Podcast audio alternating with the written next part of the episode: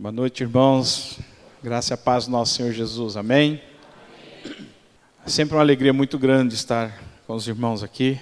Né? Às vezes tem sido difícil a gente sair de lá da, da Maranata, mas de vez em quando a gente dá uma escapadinha. E quando o Daniel convidou a gente, não teve como recusar. Né? Às vezes a gente também gosta de conhecer, de dar uma fugidinha para ver os irmãos como estão. Né? E como o Daniel já disse, a maioria dos irmãos, creio que grande parte me conhece. Também estou acompanhado pela minha linda esposa que está ali, né? Dona Maria Inês, né? Está, não deixo, né? Não ando sozinho, já disse para ela. Né, Ivo? Ah, não pode andar sem a esposa, não. Tem que estar do lado, né? Mas, irmãos, é, os irmãos vão ter um pouco de paciência. Eu estou com um problema na garganta, estou com uma certa dificuldade para falar. E esse, de vez em quando, acompanha. Né? Eu tive uns problemas de saúde aí o mês passado e ficou uma sequela na garganta aí que tem incomodado bastante. Mas vamos lá. Nós temos, eu tenho tido uma preocupação ultimamente, depois que nós começamos a estudar o livro de Atos lá na nossa igreja. Nós temos estudado e tem sido muito bom. Isso tem trazido momentos gostosos de, de, de uma boa discussão. E a gente tem aprendido bastante com o livro de Atos. E eu não podia deixar de falar sobre Atos. Tem sido, como eu já falei, tem sido uma preocupação, porque Atos fala bastante sobre a igreja, a igreja primitiva, a igreja que eu creio que o Senhor deixou para nós como exemplo para nós seguirmos. Porque se não fosse, não estaria aqui, né? não teria deixado aqui. E eu tenho tomado como base em algumas decisões e algumas orientações o livro de Atos para a minha vida e para a vida da nossa igreja lá no Jardim Rosolém. Eu quero ler apenas versículo 31 do capítulo 9 do livro de Atos. Se você puder abrir aí sua Bíblia, capítulo 9, versículo 31. O título é A Igreja Cresce.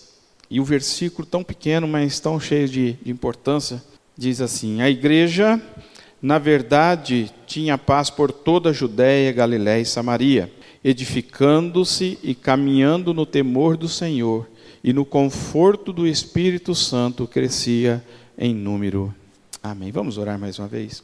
Senhor, nós te damos graças por termos a oportunidade de abrir a tua palavra estudar, entendê-la, principalmente com a ajuda do teu Santo Espírito, ó Deus. E nesta noite nós pedimos isso, que ele venha falar, ó Pai que Ele fale da tua palavra. Não permita que eu venha falar de mim mesmo, mas que eu fale das experiências que o Senhor tem me dado, daquilo que o teu Espírito Santo tem feito, ó Deus, na nossa caminhada, nessa jornada com a igreja. Nos abençoe, ó Deus, em nome de Jesus. Amém. Bom, quem aqui já leu o livro de Atos? Vamos lá, vamos se manifestar agora. Já leu inteiro? É gostoso de ler, não é? É um livro muito bom de ler é encorajador, é animador, é inspirador, que a gente vê o agir de Deus na, na sua igreja. E quando a gente olha para esse texto tão pequeno que a gente leu aqui, que fala que a igreja, na verdade, tinha paz por toda a Judéia, Galiléia e Samaria, edificando-se e caminhando no temor do Senhor e no conforto do Espírito Santo, crescia em número. Às vezes a gente, para quem não conhece a história, ou para quem lê desapercebido de algumas coisas, pode falar como que a igreja pode crescer, como que a igreja pode ter paz no momento da história que a igreja estava vivendo. Irmãos, a igreja estava em plena perseguição. A igreja estava sendo perseguida. Paulo estava arrasando com as igrejas, né? Perseguindo, prendendo, matando. E no capítulo 9, Paulo havia acabado de se converter. Mas o segredo desta igreja, irmãos, eu creio que está lá no começo de Atos, no capítulo 1, quando Jesus, antes de ir para o céu, no versículo 8, ele diz uma coisa muito simples, que nós conhecemos, nós sabemos muito bem, mas às vezes parece que a gente esquece do que nos diz lá, 1,8. Jesus diz assim: Mas recebereis poder ao descer sobre vós o Espírito Santo, e sereis minhas testemunhas tanto em Jerusalém, como em toda a Judéia, Samaria, até aos confins da terra. Se há algum segredo, irmãos, não há, porque ele está revelado aqui. Mas se há alguma dúvida na nossa mente do poder da igreja, do porquê a igreja de Atos é importante na história da igreja, está aqui. Para mim, reside neste, nesta parte. Na promessa de Jesus de que o Espírito Santo desceria, encheria a igreja de poder, e essa igreja teria poder para ser testemunha toda a Judéia, Samaria, até os confins da terra, até os confins do mundo, aonde quer que a igreja fosse, ela teria poder.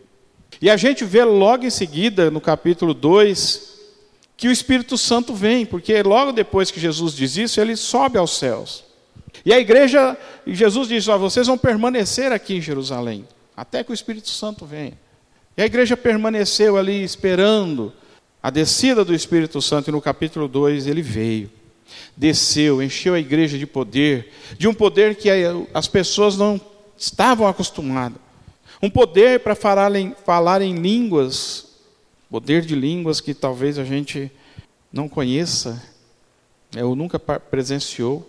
Não é poder de língua estranha, língua de anjos, irmãos. Se nós lermos o texto, nós vamos ver que era língua humana.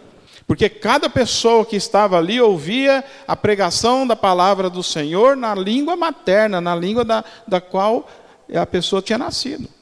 Era como se tivesse um pastor aqui africano, né? Vamos pegar já que eu estou né? na cor mesmo. Tivesse um pastor africano aqui falando na língua africana e nós estivéssemos entendendo no português. Era mais ou menos isso que estava acontecendo. E Paulo aproveita aquela, Paulo, Pedro, né? Aproveita aquela oportunidade quando eles são comparados com pessoas embriagadas e ele passa a falar, né? Dar o seu discurso e fazer a sua pregação. Uma pregação poderosa, porque aqueles homens já estavam cheios do Espírito Santo. E ele aproveita aquele momento e fala do que Jesus veio fazer. E você já prestou atenção na pregação de, Paulo, de Pedro neste momento? Você prestou atenção no que Pedro diz? A pregação ali, irmãos, não é amaciando, não é ajeitando para as pessoas, não é passando a mão na cabeça, não é lustrando o ego das pessoas. É uma pregação dura de ouvir. É uma pregação onde Pedro chama as pessoas de assassinas, porque ele diz: vocês mataram, vocês crucificaram Jesus Cristo, aquele que Deus mandou, mas vocês mataram, vocês crucificaram mas Deus o ressuscitou. Imagine, irmãos, as pessoas ali ouvindo uma mensagem dessa, onde são acusadas de matar alguém, de matar Jesus Cristo. Então a mensagem não foi fácil, mas no poder do Espírito Santo, Pedro faz a sua palavra, a sua pregação. E quantas pessoas se converteram naquele dia, diz o texto? Vocês se lembram?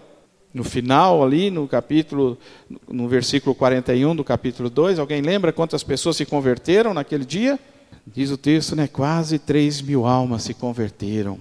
Primeira coisa, irmãos, que eu gostaria de ficar na nossa mente hoje. Primeira coisa, a igreja precisa estar cheia do Espírito Santo. Nós precisamos, irmãos, crescer no conhecimento de Deus. Precisamos buscar o entendimento da palavra de Deus. Precisamos ter poder do Espírito Santo em nossas vidas para que nós também possamos ter poder e autoridade para pregar o Evangelho. Não cantamos um cântico, né? o segundo canto, se eu não me engano, foi cantando. Não dá, né? Sem Jesus não dá. Autoridade e poder é isso que a igreja precisa, é isso que nós precisamos. E quando eu falo igreja, eu estou falando de você. Estou falando do pastor Daniel, dos presbíteros, das paredes. Estou falando de você, membro desta igreja. Você é a igreja presbiteriana de Hortolândia.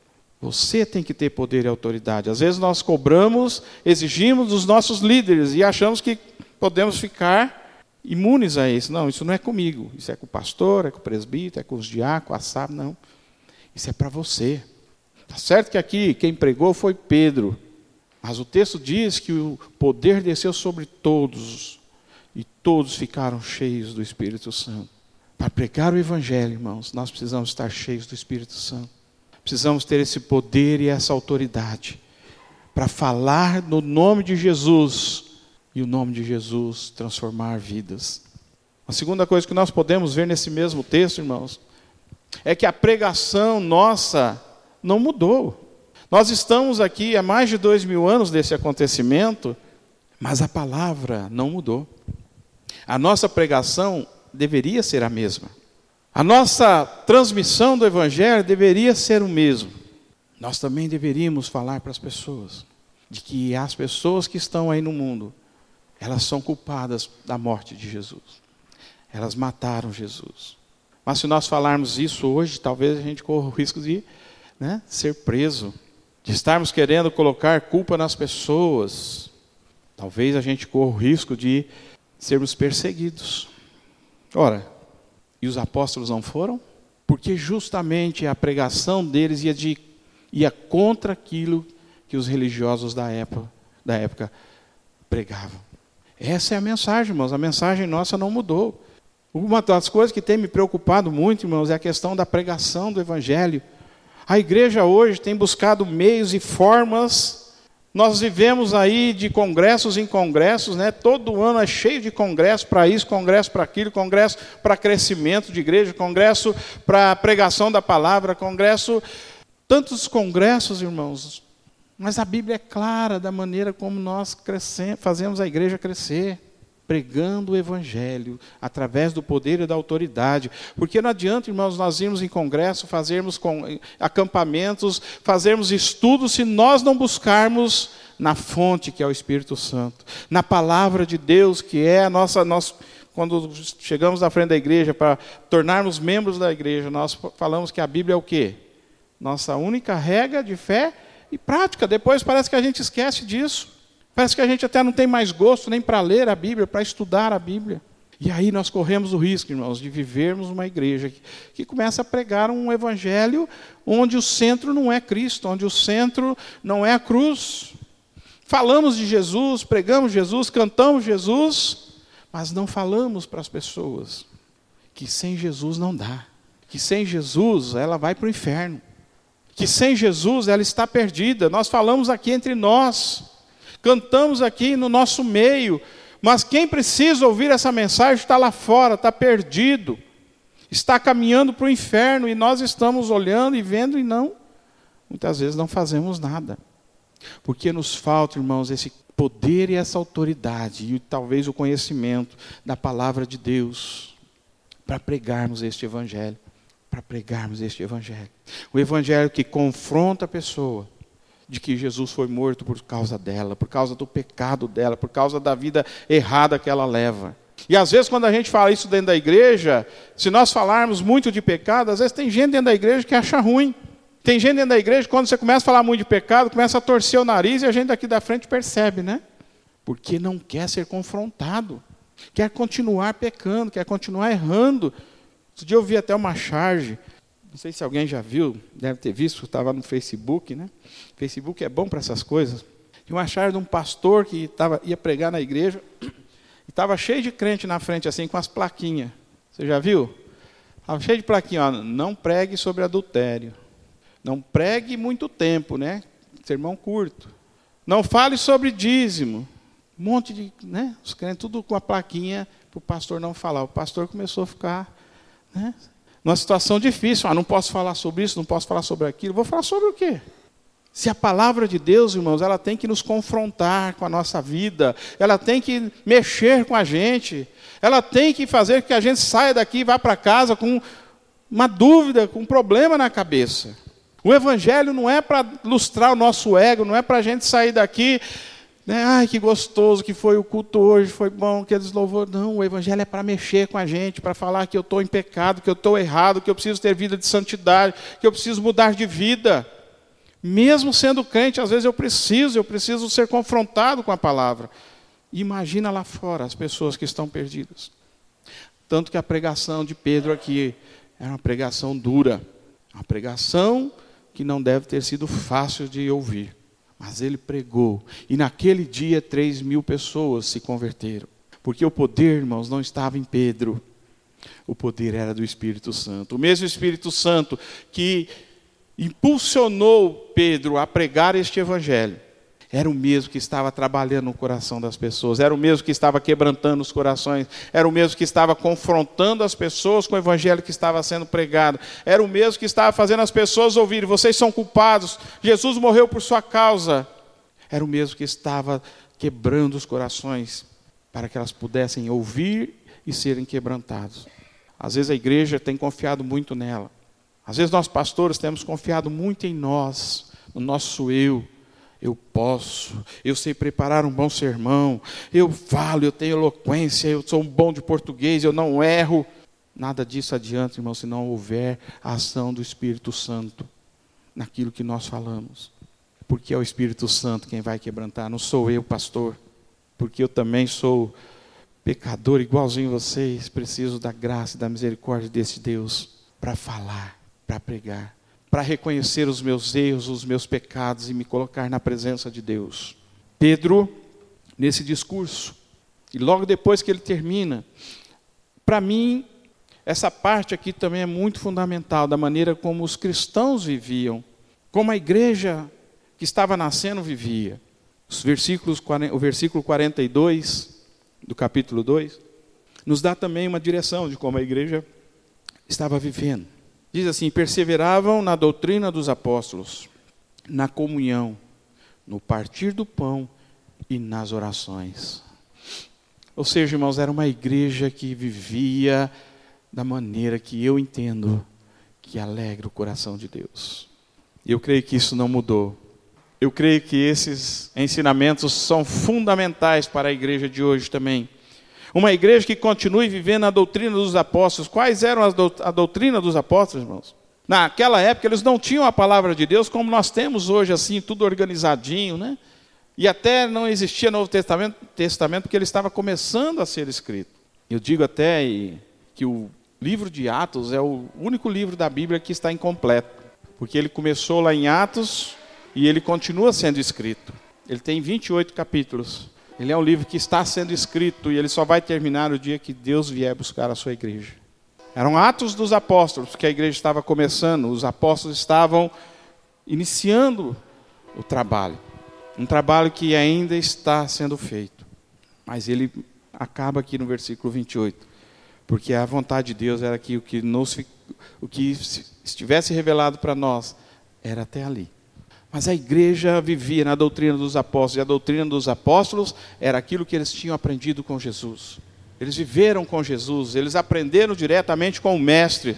Eles aprenderam porque eles andavam, estavam juntos, dormiam juntos, comiam juntos, andavam juntos. Jesus fez milagres, eles viram, participaram, fizeram milagres. Jesus mandou, eles saíram realizaram a obra para ser realizada.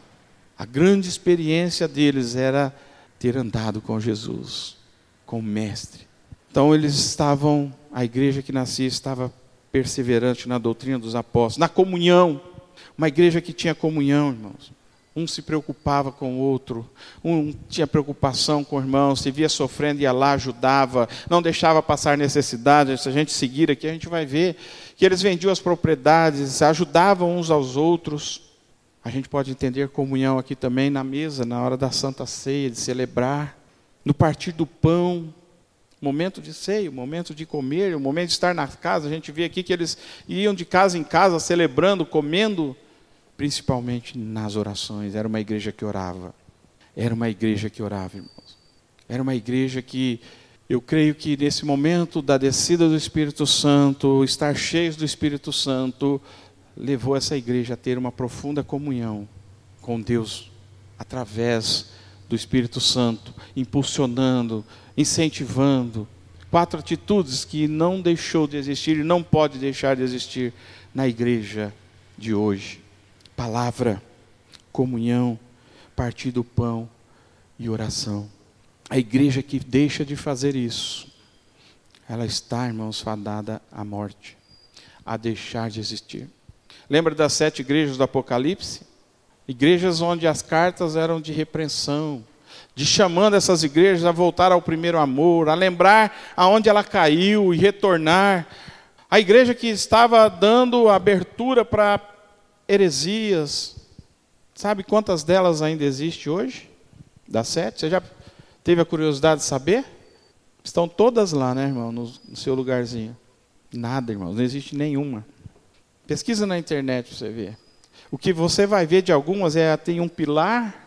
Eu vi uma foto de uma, tem um, uma dela tem um pilarzão dela, só para lembrar que ela existiu um dia, para dizer que não é fantasia da Bíblia.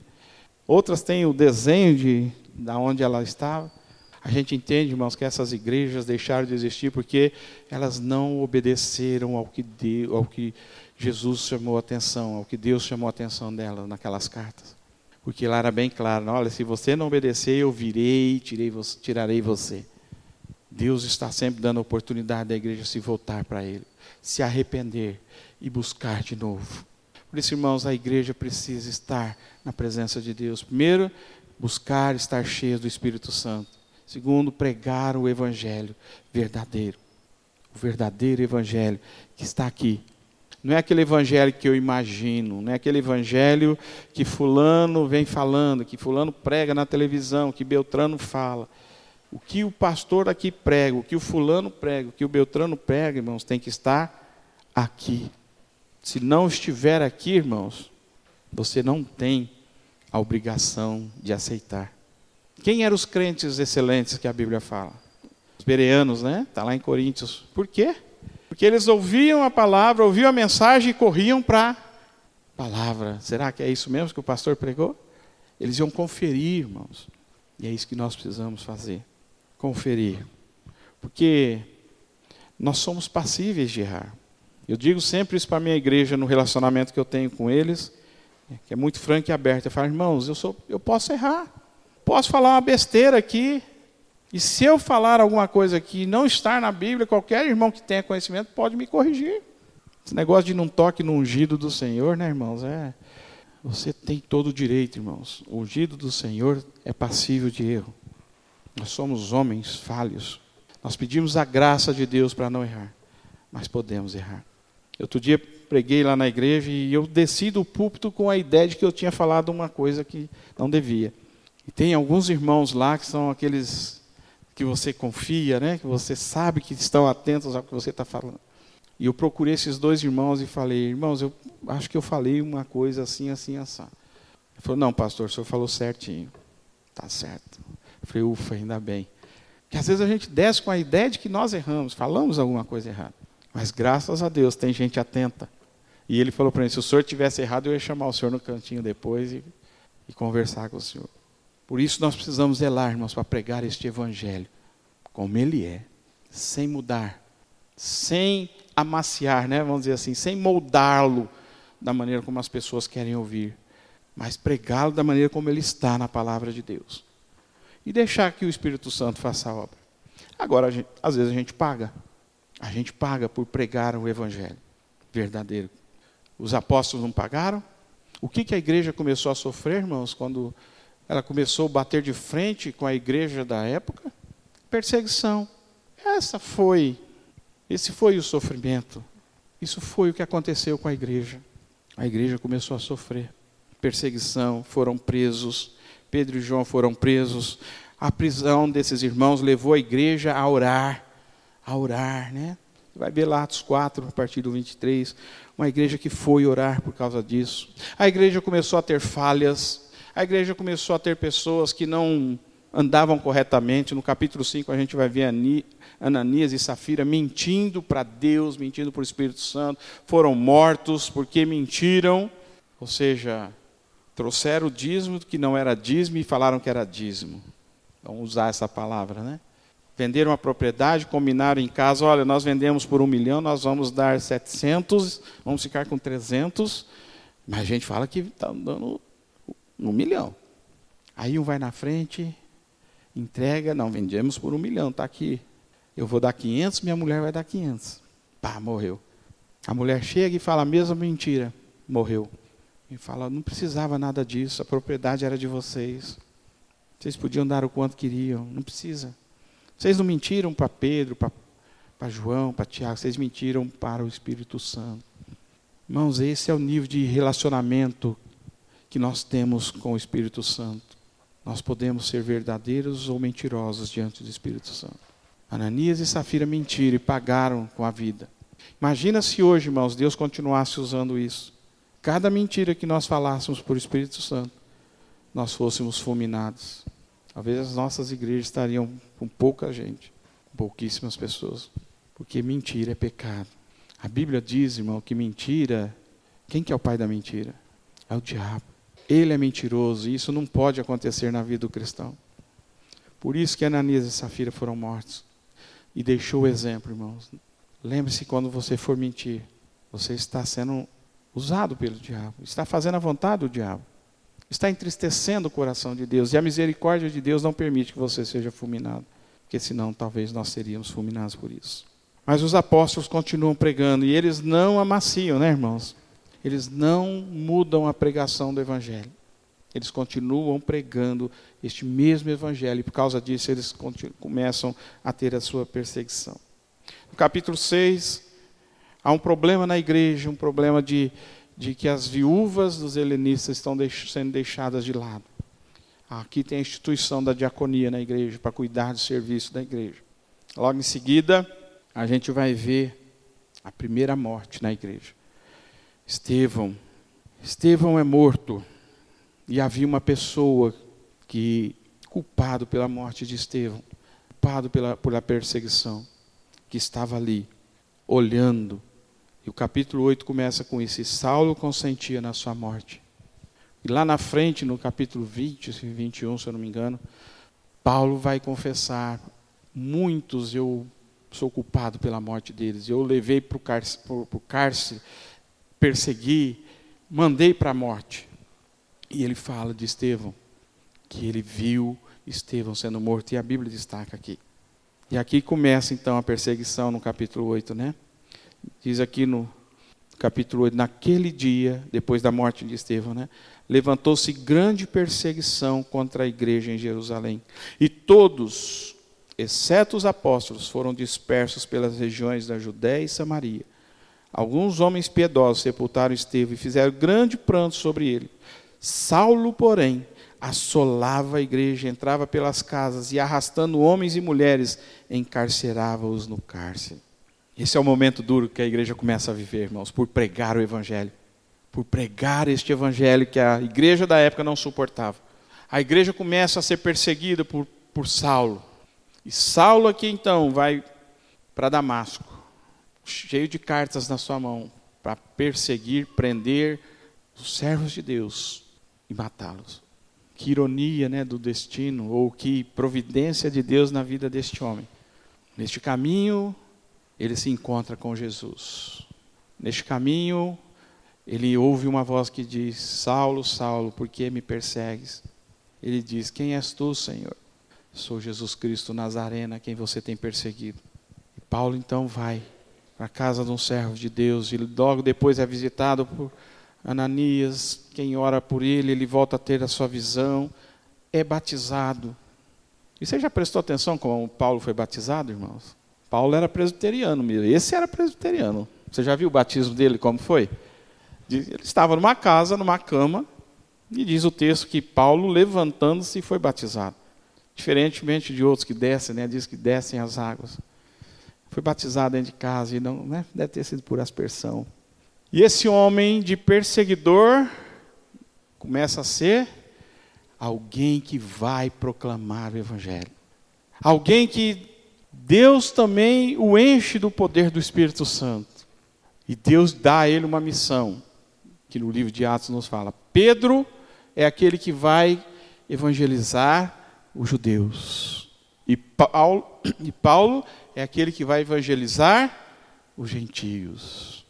Irmãos, o que Paulo faz, como Paulo se dedica à obra, da maneira como Paulo trabalha para a pregação do Evangelho, é algo incrível, irmãos. Esse homem se dispõe, é perseguido, né? passa a ser perseguido, apanha, é preso, é apedrejado por pregar o mesmo Evangelho. Quando você olha a pregação de Paulo, não tem nada de diferente da pregação de Pedro. E ele não perde oportunidades. Paulo não perde nenhuma oportunidade, ele vai, ele entra nos lugares, ele vai nas cidades, irmãos, em cidades totalmente tomadas por feiticeiros, por macumbeiros, cidades tomadas por religiões pagãs, e ele usa da sabedoria, do poder e autoridade no Espírito Santo para pregar. Se não me engano, é no capítulo 17 que ele chega no Areópago, e olha lá ao Deus desconhecido, e ele usa aquela oportunidade e chama as pessoas. Eu vou falar desse Deus que está aqui. Ele não fala mal. Ele não fala mal das religiões, dos deuses que estão ali. Ele fala: olha, eu estou vendo que vocês são religiosos. Vocês têm, estão atentos a isso, vocês têm aqui todos os deuses e tomaram cuidado de deixar o lugar para um Deus que talvez seja desconhecido de vocês. E é sobre esse Deus que eu vim falar, que é desconhecido por vocês, mas é conhecido por mim, que é o Deus vivo que está nos céus. E Paulo discorre ali o Evangelho, prega o Evangelho. E muitos se convertem, se convertem e muitos não. Muitos querem pegar Paulo depois. Então, irmãos, para a gente finalizar a nossa palavra desta noite, pregar o Evangelho, o verdadeiro Evangelho, o Evangelho que transforma vidas, não é fácil. Não é fácil porque nós precisamos de ter poder e autoridade. Precisamos estar revestidos de poder e autoridade do Espírito Santo. Precisamos ter conhecimento e pregar o Evangelho verdadeiro. Esse Evangelho. Sem maquiar, sem enganar, sem falar aquilo que as pessoas querem ouvir, mas aquilo que elas precisam ouvir, que é bem diferente. Né? Falar o que as pessoas querem ouvir é uma coisa. É falar, ó, vem para cá, nós prometemos, vem para cá, você traz mil reais de dízimo que até o final do ano Deus vai te dar uns 10 mil reais. Vem para cá que todos os seus problemas vão ser resolvidos, todas as suas enfermidades vão ser curadas. Não, Deus dá se Ele quiser, se Ele não quiser, não dá. Mas o evangelho verdadeiro prega que aquilo que as pessoas precisam ouvir, olha, você é pecador, você está indo para o inferno. O caminho que te tira do inferno é Jesus Cristo. Ele morreu por sua causa, foi você o culpado da morte dele. Mas ele morreu por amar você. Ele morreu porque te ama, porque quer te dar a vida eterna. Ele morreu porque você não tinha condições de pagar a sua dívida. Ele morreu porque nada do que você fizesse seria aceito por Deus, porque você está contaminado de pecado. Mas eu te lavei no meu sangue, meu sangue te lava, meu sangue tem poder, e por isso você pode ser salvo. Este é o Evangelho que muda e que transforma. Depois nós podemos viver em comunidade, uma igreja que proclama essas verdades, que vive o Evangelho dos apóstolos, que tem comunhão, que a gente tem alegria de estar juntos, que a gente tenha prazer de chegar aqui e abraçar um irmão, abraçar o outro irmão. Que a gente tenha, tenha divergências, mas as nossas divergências acabam na palavra de Deus. Não fica no eu acho, para mim é assim, tem que ser assim, se não for assim eu saio dessa igreja porque é assim que eu quero. Irmãos, isso é muito mal dentro da igreja. Nós nos amamos, nós nos perdoamos, nós caminhamos juntos, os nossos problemas, as nossas diferenças, elas morrem na Bíblia, na palavra de Deus. Não é no achismo da gente. O meu achismo não vale nada. O meu achismo morre quando eu encontro a verdade na palavra de Deus. E aí a gente tem a alegria de vivermos juntos. Eu olho para o meu irmão e eu vejo nele a pessoa de Cristo. Ele olha para mim e vê a pessoa de Cristo. Né? E aí tem um canto que às vezes a gente canta, né? Quero, quero te abraçar, quero te beijar, né? E você não tem coragem de abraçar o seu irmão? Você não tem coragem de dar um beijo no seu irmão? E aí você fala que quer abraçar e beijar Cristo? O dia que você chegar no céu, você vai encontrar Cristo lá. Mas hoje ele está representado no seu irmão que está aí com você. Quer abraçar Cristo? Abraça o seu irmão, beije o seu irmão, cumprimente o seu irmão, tenha alegria de adorar a Deus junto com o seu irmão, participe da, me, da ceia do Senhor junto com o seu irmão, sem ter ódio, sem estar de mal, né? Parece duas crianças, às vezes tem gente da, da igreja, lembra de criança de primeiro, quando falava assim, todo de mal, né? Ó, quem fez isso na sua infância? Todo de mal de você, ó, fazia cruz. E às vezes tem tantos crentes assim, irmãos, parecendo criança, de mal um do outro.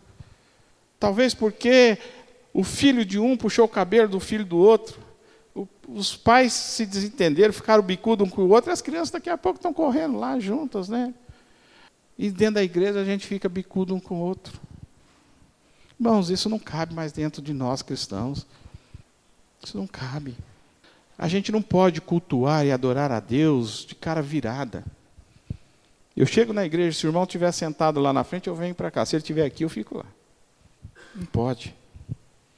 Nós precisamos resolver os nossos problemas, nossas diferenças dentro do amor de Deus. Essa é a igreja que Deus quer.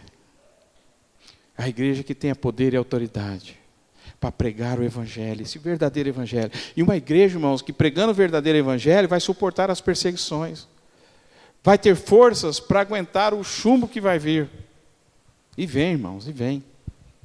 Não tenha dúvida. Ele vem às vezes de, de pessoas que nós consideramos irmãos.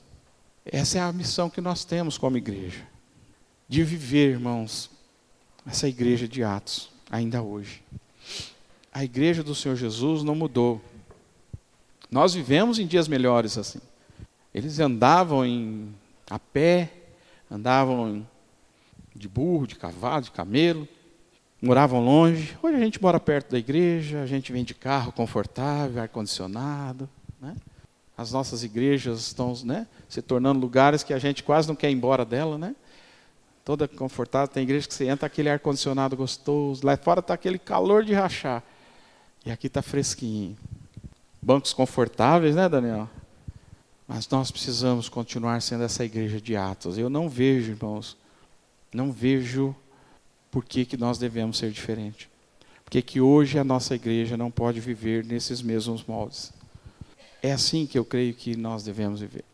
Não tenho nada contra aquilo que eu falei, irmãos, você ir num congresso, buscar ajuda, buscar orientação. Mas o grande ensinamento, irmãos, é estar tá aqui. Se nós colocarmos isso aqui em prática, a igreja vai explodir, vai crescer. O problema é que às vezes a gente tem medo de olhar para um amigo que trabalha com a gente e falar assim: ó, Jesus morreu por você. Você é culpado. Você matou Jesus. A pessoa vai levar um susto. Que é isso? A gente tem medo porque nós confiamos no nosso eu. Creia no, no agir do Espírito Santo. Coloque-se diante de Deus, peça a Deus para te abençoar, para te ajudar para te encher do Espírito Santo. Que aquilo que nós cantamos aqui, do poder e autoridade, para falar que sem Jesus não dá, seja verdadeiro na vida desta igreja, deste povo, do povo de Deus que se reúne aqui, para que vocês possam alcançar as pessoas que estão aqui em volta. Só uma perguntinha, irmãos. Eu não sei se eu já perguntei isso aqui. Às vezes eu, eu tenho feito uma pergunta nas igrejas quando eu onde eu tenho ido. Quantos irmãos moram aqui do lado da igreja? Quem está aqui mora aqui pertinho da igreja? Pouquinha gente, né? Quem está aqui mora a 5 quilômetros da igreja? Vamos ver, mais ou menos. Irmãos, foram poucas mãos que se levantaram. Então, né, Daniel? O trabalho que vocês têm aqui em volta é muito grande, só aqui. Quantas pessoas devem morar aqui num raio de, se a gente pegar 200 metros da igreja aqui? Se nós pegarmos um raio de 200 metros, tem muita gente que é de outra igreja. Tem a Nazarena ali do lado, né? Mas tem muita gente, irmãos, que não conhece a Cristo e está aqui pertinho do lado, que talvez precise que esta igreja saia para falar de Jesus. Talvez vocês já saíram, já fizeram, talvez estou falando de coisa aqui que já aconteceu. Mas nunca deixe de sair que a gente nunca sabe quando o Espírito Santo vai agir na vida das pessoas. Ele vai cutucar lá e converter. Talvez você precise visitar alguém que você já visitou aqui perto. Nunca desanime. Ore a Deus, peça a orientação de Deus e faça aquilo que é da vontade de Deus. Para entendermos a vontade de Deus, a gente precisa estar em comunhão, intimidade com Deus. Né, seu Ivo? Quantos anos o senhor está casado? 35 anos. Vocês conhecem bem um ao outro assim? É, né? Irmãos, com Deus é assim. Vocês se conhecem porque existe o que entre vocês casados? Intimidade. Intimidade. Nosso relacionamento com Deus também precisa haver intimidade. E Deus dá o jeito, né? Vá para o quarto. Vá lá no quarto secreto. Lá você ora, lá você chora, lá você abre o coração. Lá Deus fala com você. Que Deus te abençoe, que Deus te ajude, que Deus realmente nos ajude a vivermos essa igreja, que eu tenho certeza que é a igreja que alegra o coração de Deus. Quero orar com você. Vamos ficar de pé, irmãos? Chamar o Daniel, que vem aqui, depois já vou retornar a palavra para ele, mas vamos orar antes.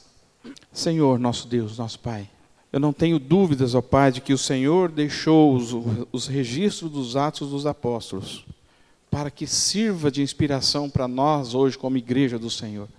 Para usarmos, ó Deus, o exemplo dos nossos irmãos do passado, para que esse exemplo possa ser transferido para o dia de hoje nós aplicarmos na nossa igreja da mesma maneira que os nossos irmãos fizeram.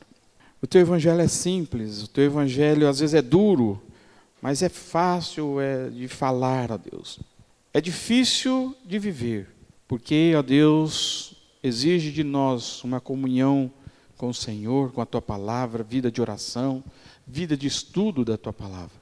Mas eu tenho certeza que com o auxílio do teu Espírito Santo, esse mesmo Espírito que impulsionou a igreja, fez com que a igreja crescesse, para que a igreja pudesse, ó Deus, mesmo na perseguição, ter paz, crescer em números, porque era uma igreja que estava sendo confortada pelo Espírito Santo. E é assim que nós queremos, ó Deus, que a gente não viva pelas circunstâncias, mas que a gente viva pelo teu poder, para que o teu poder em nós possa, Deus, ajudar a tua igreja, ajudar aqueles que estão perdidos a encontrar o caminho de Jesus Cristo. Usa esta igreja, Deus, aqui neste local, com esse poder e com essa autoridade para transformar almas. Ó Deus, abençoe o pastor Daniel, abençoe o conselho desta igreja, abençoe todos aqueles irmãos que estão investidos de autoridade. Aqueles que também, ó Deus, não têm, ó Pai, nenhum cargo na igreja, mas que eles não se sintam menores por isso. Pelo contrário, que eles sintam-se importantes para esta obra. Porque o Senhor não chama ninguém para a tua obra para ficar sentado num banco. O Senhor chama trabalhadores, pessoas que queiram botar a mão no arado, não olhar para trás e olhar para Cristo Jesus, ó Deus. Faça isso na, vida das, das nossas igrejas, do nosso povo nesta cidade, para que nós sejamos um diferencial no meio do povo crente desta cidade. Que realmente exista em nós a luz de Cristo, o farol que ilumina os pecadores. Ó oh Deus, abençoe a vida das nossas igrejas, dos nossos pastores aqui nesta cidade, para a honra e para a glória do Senhor. Em nome de Jesus é que oramos. Amém, Senhor.